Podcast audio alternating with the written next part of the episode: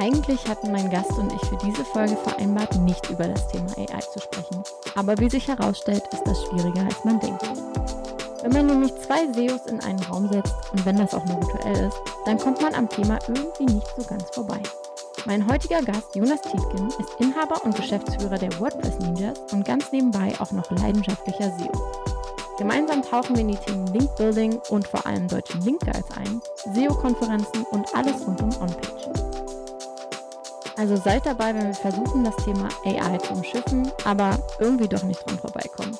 Mein Name ist Jennifer Lapp, ich bin Head of Growth Marketing Dach hier bei HubSpot und führe euch durch diese Folge von Listen and Grow.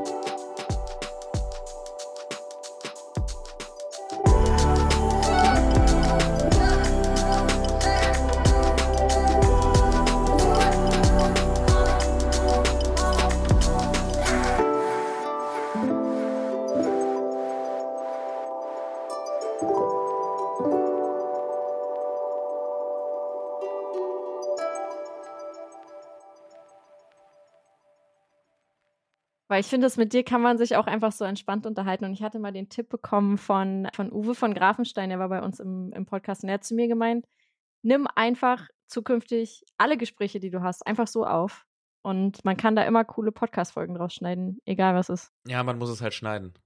Irgendjemand muss es schneiden. Kann und hier haben wir wieder das Buzzword, worüber wir nicht reden wollten, äh, kann aber auch mit KI gemacht werden, ne? Ja, easy, super. Warum reden wir dann noch? Dann lass doch einfach mal still sein und irgendwie KI einschalten. Ja, du kannst ja auch dein, die KI jetzt damit trainieren, dass die deine Stimme lernt und dann daraus so Podcast-Folgen macht, ne? Also es geht ja jetzt auch, ist jetzt schon ganz schön Deepfake, muss ich sagen.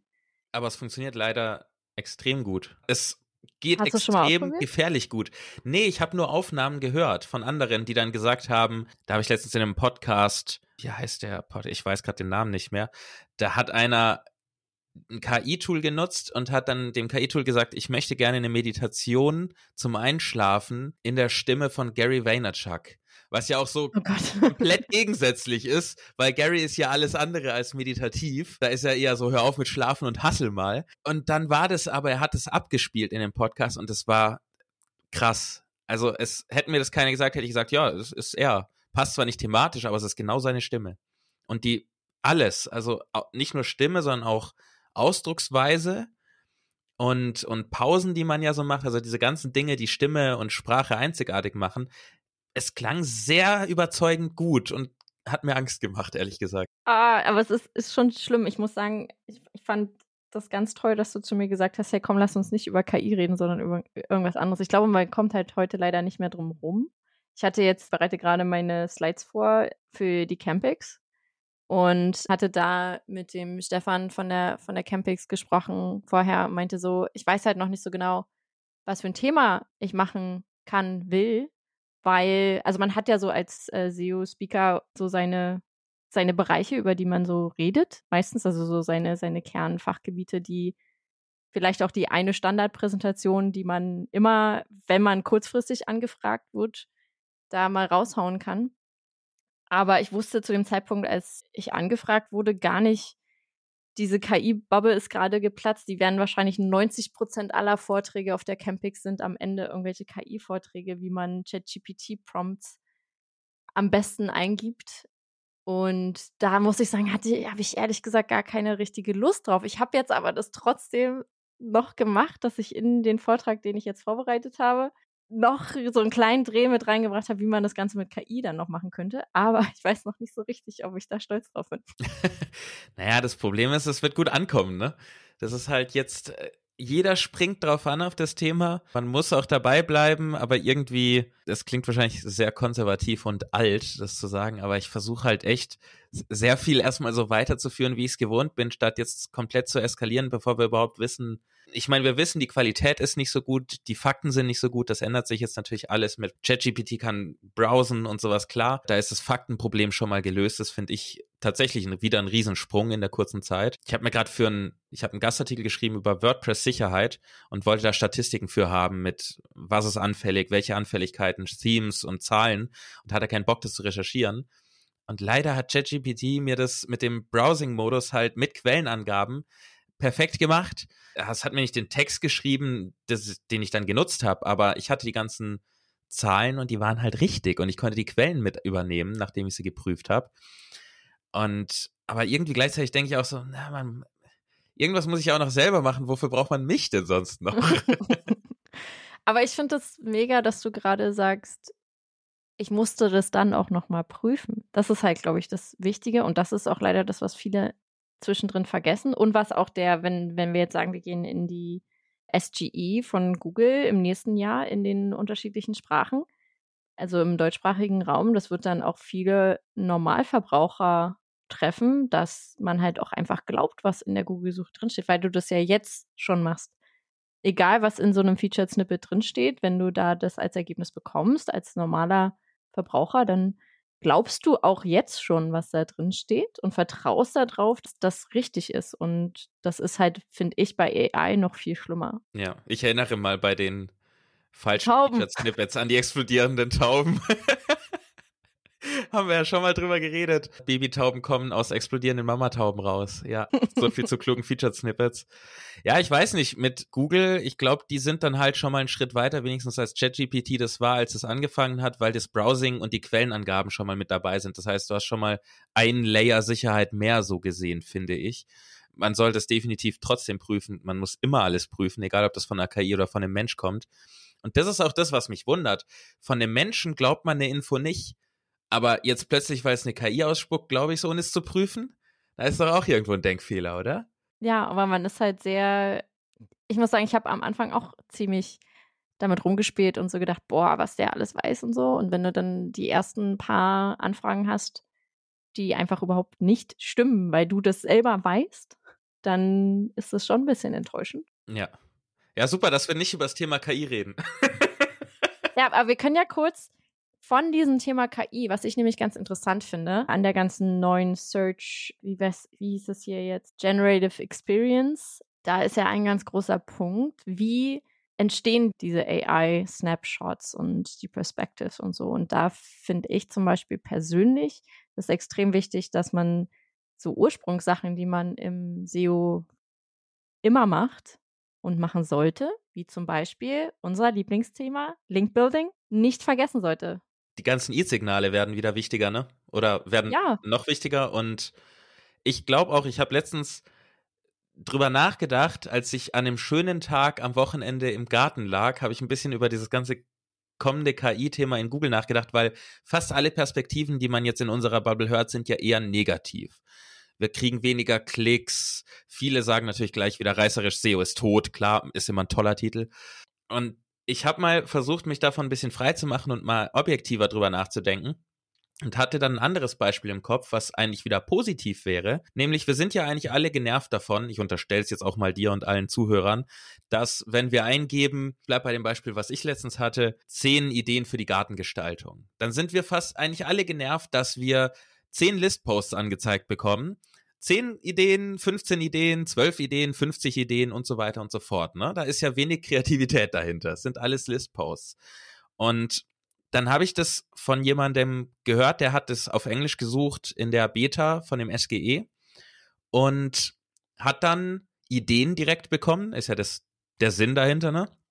Und diese Ideen haben dann verlinkt auf gewisse Seiten. Und diese Seiten waren natürlich nicht die Seiten, die zehn Beispiele gegeben haben, was man machen kann im Garten, sondern es waren dann direkt die Seiten, die dieses Beispiel im Detail beschrieben haben. Auf gut Deutsch, es war dann ein Link zu einer Seite, wo steht, so baust du deine eigene Pergola oder so baust du eine gemütliche Ecke zum Grillen. Und da habe ich dann gedacht, klingt eigentlich genau nach dem, was ich von Google seit langem erwarte, nämlich dass wir nicht mehr diesen Einheitsbrei der, der Suchergebnisse haben, wo jeder sich nur noch mit mehr Listposts und mehr Zahlen schlägt, sondern die Seiten, die ins Detail gehen, kriegen mehr eine Chance wieder und kommen in den Vordergrund, weil die hätten eine Seite über, über eine Pergola selber bauen, hätte niemals Traffic bekommen, ähm, wenn jemand sucht Ideen für Gartengestaltung, sondern nur, wenn jemand explizit dann wieder für die Pergola-Gartengestaltung oder sowas sucht. Und vielleicht ist es so gesehen sogar positiv, dass einfach die Klicks nicht verschwinden, sondern sich neu verteilen und Seiten, die mehr ins Detail gehen, ordentliche Content-Hubs haben, was für mich immer Punkt Nummer eins ist, wenn jemand sagt, was soll ich denn für mein SEO machen, sage ich immer, bau Content-Hubs, bau Content-Hubs, so viele du kannst, so ausführlich und so tiefgehend, wie du kannst. Und vielleicht werden dann wieder so tiefgehendere Sachen ein bisschen mehr gepusht. Aber da muss ja theoretisch, damit diese Pergola mit auftaucht, muss die ja auch auf irgendwelchen vorherigen Top 10 Rankings erwähnt worden sein, oder? Also da, damit die AI quasi versteht, dass es eine Top Idee im Moment für deine, dein Gartenbau? Ich, ich nehme stark an, dass es im Hintergrund so läuft, dass die KI im Prinzip sucht nach zehn Ideen oder sowas und dann kommen da die üblichen Listposts und aus diesen Listposts werden dann die Sachen, die sich am häufigsten vielleicht bei allen überschneiden, werden dann direkt ausgegeben als Antwort und diese Antwort wird dann wiederum gegoogelt von der KI so gesehen und äh, da wird dann irgendeine Seite rausgegeben. Also ja, ich denke schon. Die muss schon entsprechend gut ranken, denke ich, für das Thema. Sonst macht es ja wenig Sinn. Und da sind wir dann wieder an dem Kern von vorher. Wenn ich jetzt zum Beispiel, nehmen wir das Ganze mal am Beispiel von HubSpot als CRM, wenn wir jetzt mal so ein bisschen mehr Business, also an ein anderes Business reingehen, im SaaS-Bereich, wäre es ja dann theoretisch so für uns als HubSpot, wir müssten auf allen Listicles, die in irgendeiner Weise CRM-Software erklären, auf allen Review-Seiten, auf allen äh, Tool-Overview-Seiten, G2, Gartner, OMR-Reviews, da ganz oben sein, die besten Bewertungen haben. Wenn dann nämlich jemand die beste CRM-Software sucht, dann werden ja nicht mehr diese ganzen Listicles oder die OMR-Reviews am Ende angezeigt, sondern es wird wahrscheinlich eine Liste ausgegeben mit, das sind die die Top-CRM-Systeme, die es so gibt, an den ganzen Erwähnungen, an den ganzen Backlinks, die ich eben für HubSpot erstellt habe, in Sachen CRM und wie viele Bewertungen etc. das Ganze auch bekommen hat. Ja, da schließt sich der Kreis wieder. Da sind dann die von dir angesprochenen äh, Backlinks, Erwähnungen, Citations, wie sie so schön heißen, sind dann wieder deutlich wichtiger, wobei sie sind ja auch jetzt wichtig. Also machen wir uns nichts vor. Alle, die sagen, Links sind nichts wert, die, naja, äh, ich sag da jetzt nichts zu, aber wir wissen alle, dass Links noch wichtig sind. Aber könnte tatsächlich dazu führen, dass vielleicht Off-Page fast wieder mehr Prio kriegt als On-Page, ne? Ja. Weil wenn, was würde die KI machen, wenn wenn HubSpot überall erwähnt wird, in diesen ganzen Listicles und in diesen ganzen Sachen, die du aufgezählt hast, das heißt, euer Off-Page so gesehen ist super. Wenn ihr jetzt nur Quark auf der Website hättet, was ihr selbstverständlich nicht habt, aber wenn es so wäre, was macht die KI dann? Also zeigen sie dann trotzdem HubSpot an, weil die On-Page-Experience ist ja mager, also ist es ja gegen das, was Google eigentlich will, nämlich eine gute Nutzererfahrung bieten. Aber ihr seid überall und alle erwähnen euch. Aber das würde ja gar nicht gehen, weil du kannst ja nicht nur einen Teil von SEO richtig gut machen. Also. Du dir viele gute Links kaufen. Und wenn du dir viele gute Links kaufst mit Gastartikeln, dann. Dann habe ich kein Geld mehr für Content. Dann hast du kein Geld mehr für Content und die wenigsten Leute, die Links verkaufen, gucken jetzt erstmal, ob die Qualität der Plattform, auf die sie verlinken, extrem hoch ist. Also einfach mal so ein Gedankenexperiment, ne? Ich meine, ich bin voll bei dir. Eigentlich machst du nicht Off-Page ohne On-Page. Klar, es gehört beides zusammen. Das tut schon immer. Die, die Verhältnisse verändern sich halt. Oder man kauft eine Expired Domain, die viele Links hatte und viele Erwähnungen in der Branche und baut plötzlich KI-generierten Quark drauf auf. Was passiert denn dann? Es wird spannend. Sollen wir mal ausprobieren. Es wird spannend. genau, gute Idee, lass mal schnell machen. ganz, ganz schnell. Ich habe auf meiner, auf meiner privaten Seite auch zwei Beiträge, die ich über KI generiert habe, aber da ist bislang noch nichts passiert. Also da bin ich ganz ehrlich, da ist ein bisschen Traffic drauf, aber es sind sehr nischige Themen. Ich bin auch nicht so der Fan von, muss ich sagen. Es ist mega bequem, da kompletten Content drüber schreiben zu lassen, aber der ist halt auch leider sehr dünn bislang. Also für, für mich zumindest. Nutzt du dann ChatGPT direkt oder irgendein Tool, das auf Schreiben ausgelegt ist, wie Neuroflash, Jasper oder sowas? Ich bin, bin nicht ganz, äh, ganz offen. Den Content Assistant von HubSpot, äh, wir haben ja auch ein AI-Tool in unserem CMS und da ich als HubSpotter ja auch ein, auch ein HubSpot-Portal habe, wo meine Webseite drüber gehostet ist, Da spiele ich natürlich damit dann hauptsächlich rum. Ganz ohne, also ohne Werbung diesmal in diesem Podcast. ja, okay. Aber hast du denn bei deinen Kunden auch schon gesehen, dass WordPress viel mit AI gespielt wird? Gibt es da nee. schon so Plug, also gibt es schon viele Plugins für, für WordPress und AI? Ich könnte mir vorstellen, dass die jetzt auch alle aus dem Boden stampfen. Es ist interessant, finde ich. Im Vergleich zu der Geschwindigkeit, in der Online-Tools mit KI gerade aus dem Boden kommen, passiert gar nichts. also einfach im Verhältnis. Es, es passiert zwar etwas, aber sehr wenig. Ich, ich habe bisher kaum pure KI-Plugins gesehen, die irgendwas pur mit KI erledigen. Es gibt nur Erweiterungen, jetzt gerade in den großen SEO-Plugins, RankMath und sowas, die haben so eine Content-AI mit drin, die dann auch bewertet und all so ein Kram. Aber so dedizierte KI-Plugins, interessanterweise noch nicht. Ich glaube, was eher passiert, wovon wir jetzt noch nicht so viel wissen, weil es keiner sagt, ist, dass Plugins generiert werden mit KI. Was ich auch schon gemacht habe, weil ich bin kein Programmierer. Ich, ich verstehe so die Programmiersprachen so ganz basic. Wenn ich irgendwie PHP-Code sehe, kann ich mir zusammenreimen, was das alles bedeutet, aber ich könnte ihn niemals schreiben. Und ich habe in den letzten sechs Wochen habe ich zwei kleine Plugins gebraucht und Funktionen und die gab es nur kostenpflichtig oder gar nicht. Und nach zwei Tagen mit ChatGPT, für mich war das so ein bisschen so ausprobieren, was geht mit der, mit KI, ein bisschen KI lernen, gleichzeitig ein bisschen mehr PHP lernen und wenn es klappt, am Ende die Funktion haben, die ich will. Und tatsächlich hatte ich am Ende die Funktion, die ich will und ein Plugin, für das ein anderer Hersteller, und das ist der einzige, der das irgendwie anbietet, den ich finden konnte, 50 Euro im Jahr nimmt. Wow. Das konnte ich mit zwei Tagen ohne Programmierkenntnisse mit ChatGPT generieren. Ich habe danach einen Programmierer drüber gucken lassen. Der hat gesagt, der Code ist zwar nicht wirklich sauber geschrieben, also nicht, nicht so hübsch, wie man das machen könnte, aber er funktioniert er und, und er ist nicht falsch. Und da denke ich mir dann so, krass, jetzt überleg mal, was jemand machen könnte, der Programmierkenntnisse hat.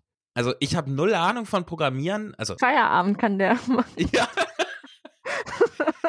nee, ich glaube, da, da sind wir wieder beim Punkt, dein Job wird nicht ersetzt durch die KI, sondern durch einen Mensch, der KI nutzt, ne? Ja. So ein Programmierer, ja. der die, der sowas dann nutzt. Also wenn ich das ohne Ahnung hinkriege oder mit wenig Ahnung, dann ist es krass, wenn sich ein Programmierer darauf fokussieren würde oder sich da die Unterstützung holt. Und ich glaube, das ist, was viel passiert, auch im WordPress.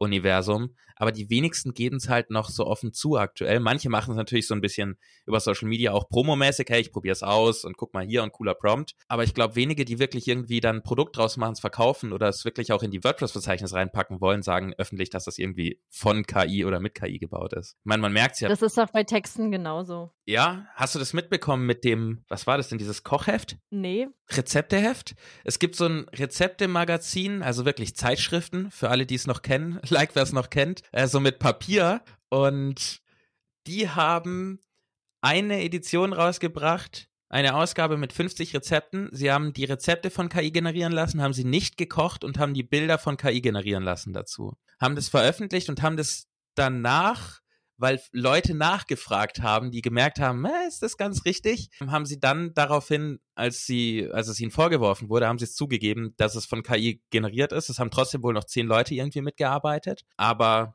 da ist auch ein purer Shitstorm wieder losgegangen. Weil alle gesagt haben, oh, Betrug, schrecklich, oh nein, und wenn es nie jemand gekocht hat, und dann denke ich mir, ich, ich bin so zwiegespalten. Es ist genauso wie bei Texten, die von KI generiert sind. Wenn ich ein Problem habe oder eine Frage und das Problem oder die Frage wird gelöst oder beantwortet, ist es wichtig, wo die Info herkommt, wenn die Info richtig ist am Ende? Mm. genau, man ja. weiß es nicht. Auf der einen Seite also, fühlt man sich komisch, auf der anderen auch nicht. Also ich muss sagen, bei Rezepten wäre es mir schon wichtig, wenn die dann auch funktionieren, wenn ich Geld ausgebe für Rezepte, die, also dass die dann auch tatsächlich von jemandem mal gekocht wurden. Aber wenn sie funktionieren, wenn du sie nachkochst und sie hat niemand gekocht und sie funktionieren, dann ist es doch auch okay. Dann, ja, dann ist es schon okay. Das Problem, glaube ich, an der Sache ist dann eher tiefgehendes Urheberrecht, wenn die AI halt von los, ja. bestehenden Sachen gelernt hat. Also das ist ja mit, mit den, mit Bildern, mit Musik, Gedichten, Literatur und Texten halt genauso.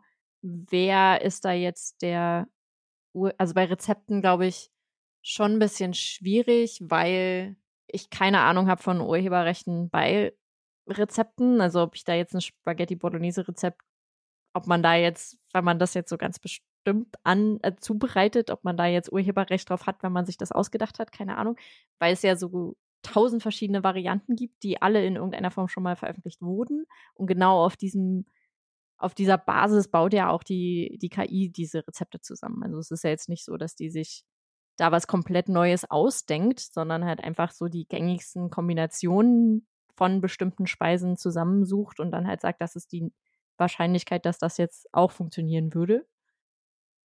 Bei Texten und Literatur finde ich es dann schon ein bisschen, bisschen kritischer. Was ich bei Lily Ray auf Twitter zum Beispiel gesehen habe, in dieser ähm, Generative Experience, ist vor allem so Sachen, dass plagiatiert wird von, von der AI, ohne dass halt angegeben wird, wo es herkommt.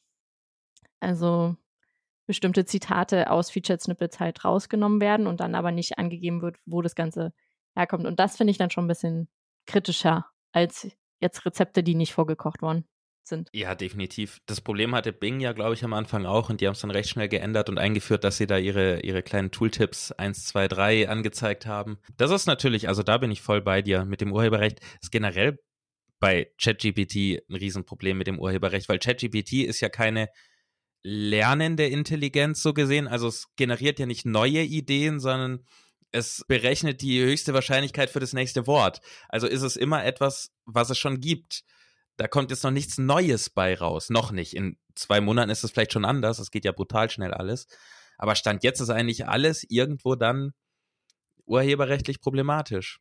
Auf der anderen Seite kann man ja auch wieder sagen, ja gut, wenn man aus 15 verschiedenen Quellen jeweils drei Sätze nimmt, ist es dann jeweils ein, irgendwie ein Verstoß gegen das Urheberrecht, weil du darfst ja auch auf YouTube Videos von Leuten mit x Sekunden abspielen, ohne dass es irgendwie ein Problem. Also ich glaube, es gibt keine Lösung zum jetzigen Zeitpunkt. Es ist einfach neu und komisch. Ja, ich denke da immer an die Regeln, die wir einfach in der Uni hatten. Wenn du, wenn du eine Arbeit geschrieben hast, dann hast du auch geguckt, dass du halt umgeschrieben hast, was der andere in der anderen Arbeit geschrieben hat, damit es eben kein Plagiat ist. Oder in dem Falle halt genau angegeben hast, wo du was her hast. Und das finde ich einfach extrem wichtig, dass, wir, dass das weiterhin angegeben wird. Also ein menschlicher Content-Spinner. was anderes ist es ja am Ende dann nicht, ne? Also, das kann die KI für mich auch machen. Du markierst was und sagst, schreib's um. Und schon ist es kein Problem mehr? Ah, schwierig. Na, nee, das wird, wird auf jeden Fall noch eine ziemlich große Herausforderung, denke ich. Ich bin ganz gespannt auf die, vor allem halt auf die nächsten SEO-Konferenzen. Ich habe, ich muss sagen, vielleicht nennen wir die Folge auch irgendwie AI-Fatigue oder so, oder wir reden nicht über KI. Das wäre ein guter Titel. ich weiß halt, also ich habe auch langsam, also man zwingt sich schon sehr dazu, immer am Ball zu bleiben, muss ich sagen. Also es hat mir, ging mir früher im SEO nicht so, dass ich mich dazu zwingen musste, die neuesten News dazu zu lesen, aber jetzt ist wirklich so, dass einfach so viel passiert, aber so langsam ist man so, oh Gott, das habe jetzt echt schon wieder. Schon wieder stellt irgendjemand eine KI vor. Ja, ich sehe es auch so. Also es ist echt schwieriger, auch am Ball zu bleiben, weil es so viel ist. Es ist auch zu viel, was neu passiert. Und in den ganzen News, ich finde, der große Unterschied ist, äh, so früher, es klingt so komisch, aber früher, und das ist ja eigentlich nur so 12 bis 24 Monate her, konnte man News lesen irgendwie in, in der SEO-Nische und hat Infos darüber gekriegt, was sich Neues getan hat, von dem wir wissen. Und jetzt ist sehr viel, was wir an Infos kriegen und was über Newsletter rausgeht, was viele schätzen, denken und vermuten. Und das wird aber so zusammengemischt, dass es extrem schwierig ist. Also ich finde gar nicht, dass es nur die Masse ist, sondern auch in dem, was man liest, muss man sich so konzentrieren und durchgucken, was davon ist eine Info, die stimmt, die ist ein Fakt, was davon ist ein Gedanke oder eine Vermutung für die Zukunft weil wir wissen nicht, wie Google mit KI-Texten wirklich umgeht. Wir wissen, was sie sagen. Was sie sagen, ändert sich gerade alle zwei Wochen. Die Guidelines werden angepasst, damit das, was sie sagen, plötzlich doch ein bisschen mehr Sinn macht. Also ich finde es auch nervig. Ich, ich weiß nicht, ob man das so offen sagen darf. Ne? Du hast nämlich gerade eben, als du es gesagt hast oder so kurz davor warst, habe ich schon gesehen, du hast schon so geguckt, shit, darf ich sagen, ich finde es nervig? Ich finde, wir dürfen es sagen. Es ist, es ist nervig, es ist too much, es geht zu schnell nicht nur im SEO, ich glaube, das ganze KI-Ding sollte mal ein bisschen gebremst werden aus vielen, vielen Gründen. Äh, ja, man traut sich halt auch nicht zu sagen, dass man das jetzt gerade nervig findet, aber ich, glaube auch ehrlich gesagt nicht, und du bestätigst das ja jetzt gerade auch, dass ich die Einzige bin, die, der das so geht. Weil, also ja, schon allein die Vorbereitung bei mir auf die, auf die nächsten Speaking-Events, wo ich dann halt so dachte, bist du jetzt auch die eine, die dann erzählt, wie man seine Content-Strategie mit AI zehnmal so schnell macht wie vorher? Muss es sein? Was ich, was ich zum Beispiel mal ganz interessant finden würde, wäre vielleicht mehr Infos darüber, wie kann man jetzt im B2B den Lead-Funnel durch AI sichern? Das wäre jetzt mein Thema, was ich interessant finde, wo ich auch keine Antwort drauf habe, aber kann darüber vielleicht mal jemand reden. Es wäre mal eine andere Richtung, ja. Aber also ich muss echt sagen, sorry an alle Speaker, die zuhören und demnächst darüber was sagen oder einen Kurs gerade bauen oder sowas. Aber wir brauchen nicht noch einen Vortrag drüber, wie man mehr Content produzieren kann, der, ja, ich weiß, ihr sagt, der ist extrem gut, aber der nicht wirklich so gut ist nur damit wir das Internet noch mehr mit Mist überfluten. Also da würde ich fast denken, gerade du mit deiner Erfahrung, wäre viel, viel wertvoller, wenn du das KI-Thema fast ausklammerst und einfach deine Erfahrung zu irgendeinem SEO-Thema rausballerst, weil das ist auch nach wie vor zukünftig wichtig. Nur weil die KI kommt, gibt's ja nicht kein SEO mehr. Wir müssen ja immer noch SEO machen. Nur manche Dinge werden halt ein bisschen effizienter und sich ändern. Aber die Grundstrategien, die viele Leute nicht kennen, und die du entwickelt hast und ja auch Einblicke mit viel Zeit, Erfahrung und Daten hast, die sind das, was wertvoll sind und nicht der nächste Prompt, wie du einen tollen Text schreibst.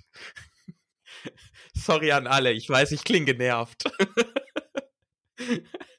Aber es, also ich muss, muss auch sagen, es gibt sehr gute Kurse, die man sich durchaus mal angucken kann äh, die, die, wenn man da noch gar, gar nicht mit rumgespielt hat. Also dann, es gibt ja so ein paar Sachen, die man schon beachten sollte beim Prompt Engineering oder Prompt Design, wie das jetzt so fancy auf jedem Lebenslauf mit draufsteht. das, das ist das neue Serial Entrepreneur, ne? Alle, die mal zwei Nischenseiten gebaut haben, hatten das immer drin stehen. Und jetzt jeder, der dreimal mit ChatGPT gearbeitet hat, schreibt jetzt rein, ich bin Prompt Engineer. Ich finde das äh, sehr cool als Wort. Also. Das Wort klingt cool. Es wird Unwort des Jahres. Ich glaube auch, im, im SEO auf jeden Fall. Aber es ist auch nur in unserer Bubble. Das darf man ja auch nie vergessen. Das ist was, was ich auch andauernd vergesse, wenn ich so drüber nachdenke über das ganze Thema oder mal mit jemand anderem rede. Äh, ein guter Freund äh, hat gerade seinen Master in Architektur gemacht. Der hat mit SEO und Websites wenig zu tun, außer das, was halt jeder damit zu tun hat, in Form von ich google was und surfe auf einer Website. Und wenn ich dann frage, ja, was machst du denn so mit ChatGPT, dann kommt so, ja, ich habe hab mal kurz was von gelesen. Oder ich habe mal reingeguckt und mir ein paar Infos geholt. Ich meine, wir sind ja die Branche, die wahrscheinlich zu 98 Prozent den Kundenstamm von, von ChatGPT Pro ausmachen. ja, ich glaube schon. Aber äh, der Glückliche, dass er damit noch nicht so.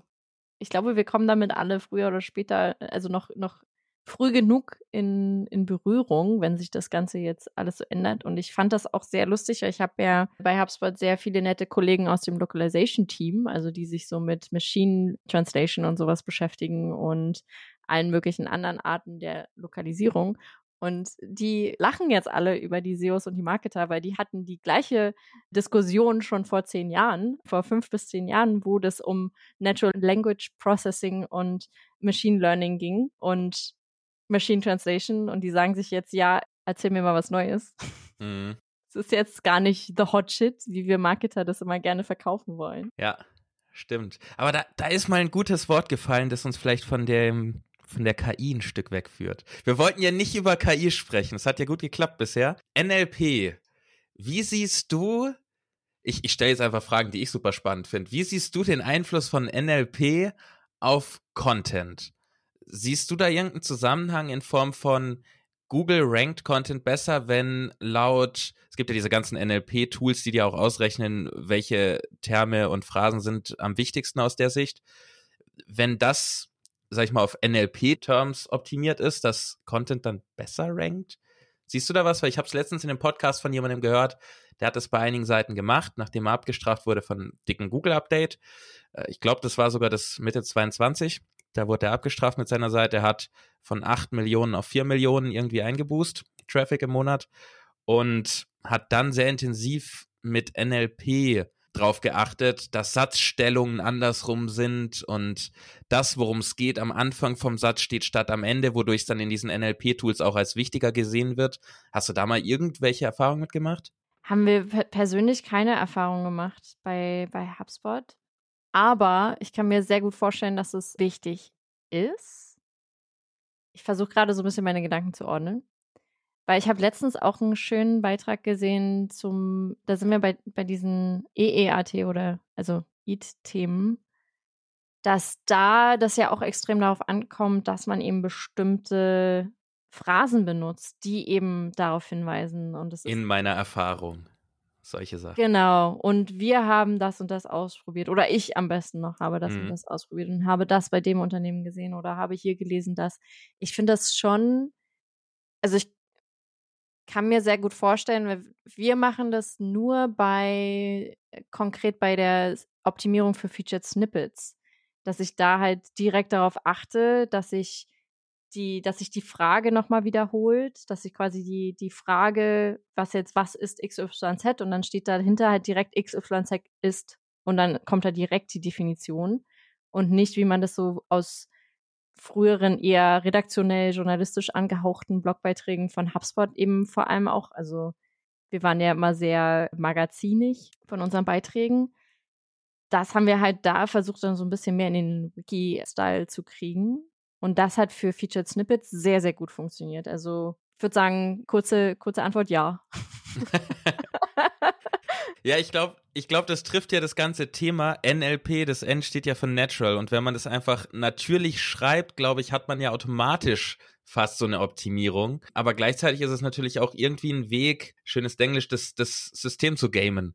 Wenn man da mehr drauf achtet, also gerade so wie rum eine Satzstellung ist, ist, ist mein Hauptthema am Ende des Satzes oder am Anfang vom Satz, wie es jetzt auch bei den Featured Snippets ist, war ja auch so immer der Tipp, wiederhol die Frage nochmal und antworte so, dass die Frage praktisch in der Antwort mit drin steht, ne? Was ja überhaupt nicht natürlich klingt, wenn man es so hört, aber am Ende hat es ja doch irgendwie was Natürliches. Also ganz natürlich ist es aber auch wieder nicht. Wobei du das aber auch in der Schule so lernst, ne? Wenn du Fragen beantwortest in einem Aufsatz, sollst du auch erstmal die Frage nochmal aufnehmen im ersten Absatz. Ne? Das war auch immer so, was man, weiß nicht, was man im Deutschunterricht so gelernt hat, dass man da erstmal zum einen kannst du da nochmal ein bisschen Worte mit reinknallen in dein in die, in die Wortzahl, die du so generell hast. Aber ich, also ich finde die Optimierung nach NLP sehr viel angenehmer, wenn es halt wirklich natürlich ist, wie du gesagt hast, im Vergleich zu dem, was halt so SEO vor 15, 20 Jahren war. Dass man, oder was ja teilweise immer noch passiert, wenn du dir Online-Shops anguckst, wo halt einfach mal Kategorie Babystrampler 500 äh, Wörter zum Thema Babystrampler drin steht und den unterschiedlichen Knopfleisten, die es da im Body gibt, wo du dir dann so denkst, wer liest denn das überhaupt? Niemand. Aber solange Google es gut findet. Ja. Ne? Und Google, man weiß ja auch, wenn es wieder mal so eine Sache ist, ist ja ähnlich wie beim Linkkauf, worüber keiner so wirklich gerne redet, aber so Exact Match Keywords einfach häufig einzubauen, hilft. Also da kann man kann man machen, was man will und sagen, was man will und NLP hier, NLP da. Aber wenn du manchmal einfach das Keyword häufiger reinknallst, das darf man nur niemandem sagen, gerade Anfängern, weil sonst schreiben die ja ganz grauenhafte Texte. Deshalb versuche ich das auch immer zu vermeiden, wenn ich Anfängern SEO irgendwie erkläre. Aber es hilft halt einfach. Ja, also kannst ja, wenn du jetzt so Anfängern erklärst, was ich immer gerne mache, ist halt versuch, das halt so natürlich wie möglich zu machen. vermeide so eine Sachen wie, wenn du einen Blogbeitrag hast, dann ist die letzte Überschrift nicht einfach Fazit, sondern das machst du ja in der Hausarbeit auch nicht. In deiner Masterarbeit am Ende ist deine, deine letzte Überschrift ja auch möglichst mit Kontext und nicht einfach nur Fazit. Und da kann man dann natürlich auch das, das Keyword wieder mit unterbringen, dass es halt normal klingt und nicht wie Fühle so ich mich direkt ertappt. Wieso schreibst du immer Fazit als deine letzte Überschrift oder was? Ist fast noch schlimmer. Ich hatte lange Zeit kein Fazit am Ende von meinen ganzen Ratgebern und habe dann irgendwann so gehört, ja, am Ende vielleicht nochmal ein Fazit machen, um zusammenzufassen, ist schon eine gute Idee. Ich dachte, ja, stimmt, ist eigentlich eine gute Idee für den Leser und auch für Google, um das Thema, das man ja am Anfang immer sehr, sehr stark priorisiert und dann im Mittelteil des Inhalts wird es ja eigentlich immer weniger und dass es nicht so aus Tröpfel am Ende, sondern dass man so ein bisschen noch wieder zum Hauptthema zurückkommt. Und dann habe ich angefangen, in einer Nacht- und Nebel-Aktion in meinen wichtigsten Artikeln überall ein Fazit reinzuschreiben, das da heißt, Fazit. und dann irgendwann habe ich gehört, okay, schreib da nicht nur Fazit hin. Ja, stimmt, ist eigentlich eine dumme Idee gewesen, habe ich nicht durchdacht. Und dann habe ich wieder angefangen, die Überschrift vom Fazit zu verändern. Ja, man lernt mit der Zeit. Ja, ich finde es gut, wenn man Fazit Doppelpunkt macht und dann halt einfach die, die, Kernaussage des Fazits nochmal kurz halt in die Überschrift packt, damit Google auch direkt sieht, okay, hier ist, hier ist Feierabend, an der Stelle ist zu Ende, danach ich kann theoretisch auch an der Stelle anfangen zu lesen, so wie das mein Prof bei meiner Hausarbeit macht, um zu, zu wissen, worum es in dem Beitrag geht. Ja, macht Sinn. Aber wie man hört, ich meine, ich mache auch schon seit langem SEO, aber auch für Profis ist es manchmal ein iterativer Prozess, ne? Man vergisst Sachen. Besonders jetzt. Aber ich finde das, äh, du hast ja vorhin auch, auch Linkkauf angesprochen. Ich finde ja Linkbuilding auch immer so ein Thema, was halt einfach keiner im, im SEO also wenn, wenn du anfängst mit, mit SEO, wird immer gesagt, Linkbuilding, ja, mach, mach ganz tolle Statistiken. Ja. Von alleine. Ja. Du musst dann, also ich weiß nicht, diese, diese Anfangserklärungen, die ich immer bekommen habe für Linkbuilding, sind so überhaupt nicht realitätsnah, finde ich. Sie sind zumindest nicht effizient. Also dieser Tipp, eine Statistikseite zu erstellen, ist an sich ja nicht schlecht. Also der Tipp an sich ist nicht schlecht. A, ist es eine nützliche Seite, vielleicht für die Zielgruppe. Und B, ja, es hat im Vergleich zu anderen Seiten mehr Potenzial verlinkt zu werden, wenn, das ist ja immer die Aussage, gerade so Journalisten oder eben andere Leute, die über das Thema schreiben, die Seite finden. Aber dafür muss die Seite erstmal gefunden werden. Das ist ja der Punkt. Und wenn ich gerade anfange und auf eine neue Domain fünf Statistikartikel packe, dann findet die keiner, um die zu verlinken. Also es ist ineffizient, ne? Es ist ein guter Ansatz, eine gute Strategie, aber einen Link zu kaufen, oh Gott, das hat in Deutschland hat er das gesagt. Ja, einen Link zu kaufen kann da deutlich effizienter sein. Das ja, aber andersherum hast du auch so Taktiken wie Gastbeitrag schreiben, die an sich ja immer sehr gut funktionieren, aber in, in dem Sinne, dass du schon durchaus gut Gastbeiträge platzieren kannst irgendwo, wenn du aber an sich selber schon eine große Marke bist. Weil dann hat keiner ein Problem damit, einen Gastbeitrag von dir zu platzieren. In anderen Bereichen sieht das dann eher mau aus und dann bekommst du im schlimmsten Fall nicht mal einen Link dafür, dass du da jetzt geilen Content für eine andere Seite geschrieben hast. Das ist ja der Punkt. Wenn du keinen Link kriegst, dann bringt auch der Gastbeitrag am Ende sehr wenig. Haben wir ja letztens schon mal off the record drüber geredet. Im letzten, ich glaube im letzten Podcast, den ich mit Yannick gemacht habe, haben wir, habe ich auch kurz so meine zwei Minuten gekriegt und musste mal richtig ausflippen und alle Entscheider in großen Online-Publikationen direkt ansprechen und sagen, ey, gebt Leuten, die euch einen geilen Artikel schreiben, Zeit reinstecken und ihre Expertise für euch kostenlos zur Verfügung stellen, gebt denen doch mal einen Do-Follow-Link aus dem Inhalt wenigstens einen. Und wenn da drei drin sind, die für den Leser nützlich sind, ist das auch in Ordnung. Es sollte natürlich kein Quark sein, aber wenn es eine wichtige weiterführende Info ist und diese Person investiert so viel Zeit und schreibt euch 4000 Wörter zu einem Expertenthema, für das man Erfahrung braucht über Jahre, und ihr sagt dann, nee, du kriegst ein No-Follow aus dem Autorenprofil, da würde ich sagen, ja, hau ab, dann schreibe ich nicht für euch. Also, was ist denn das für ein Gegenwert? Ja, das ist so, da fallen mir zwei Sachen ein. Die erste Sache ist, wir starten jetzt einfach eine Petition, die heißt Stopp den Link-Guides in cool. Deutschland. Machen wir. Machen wir wirklich. Find Hashtag Stopp den Link-Guides. Free the ähm, Link. genau. Muss man noch äh, T-Shirts für die Campex drucken für.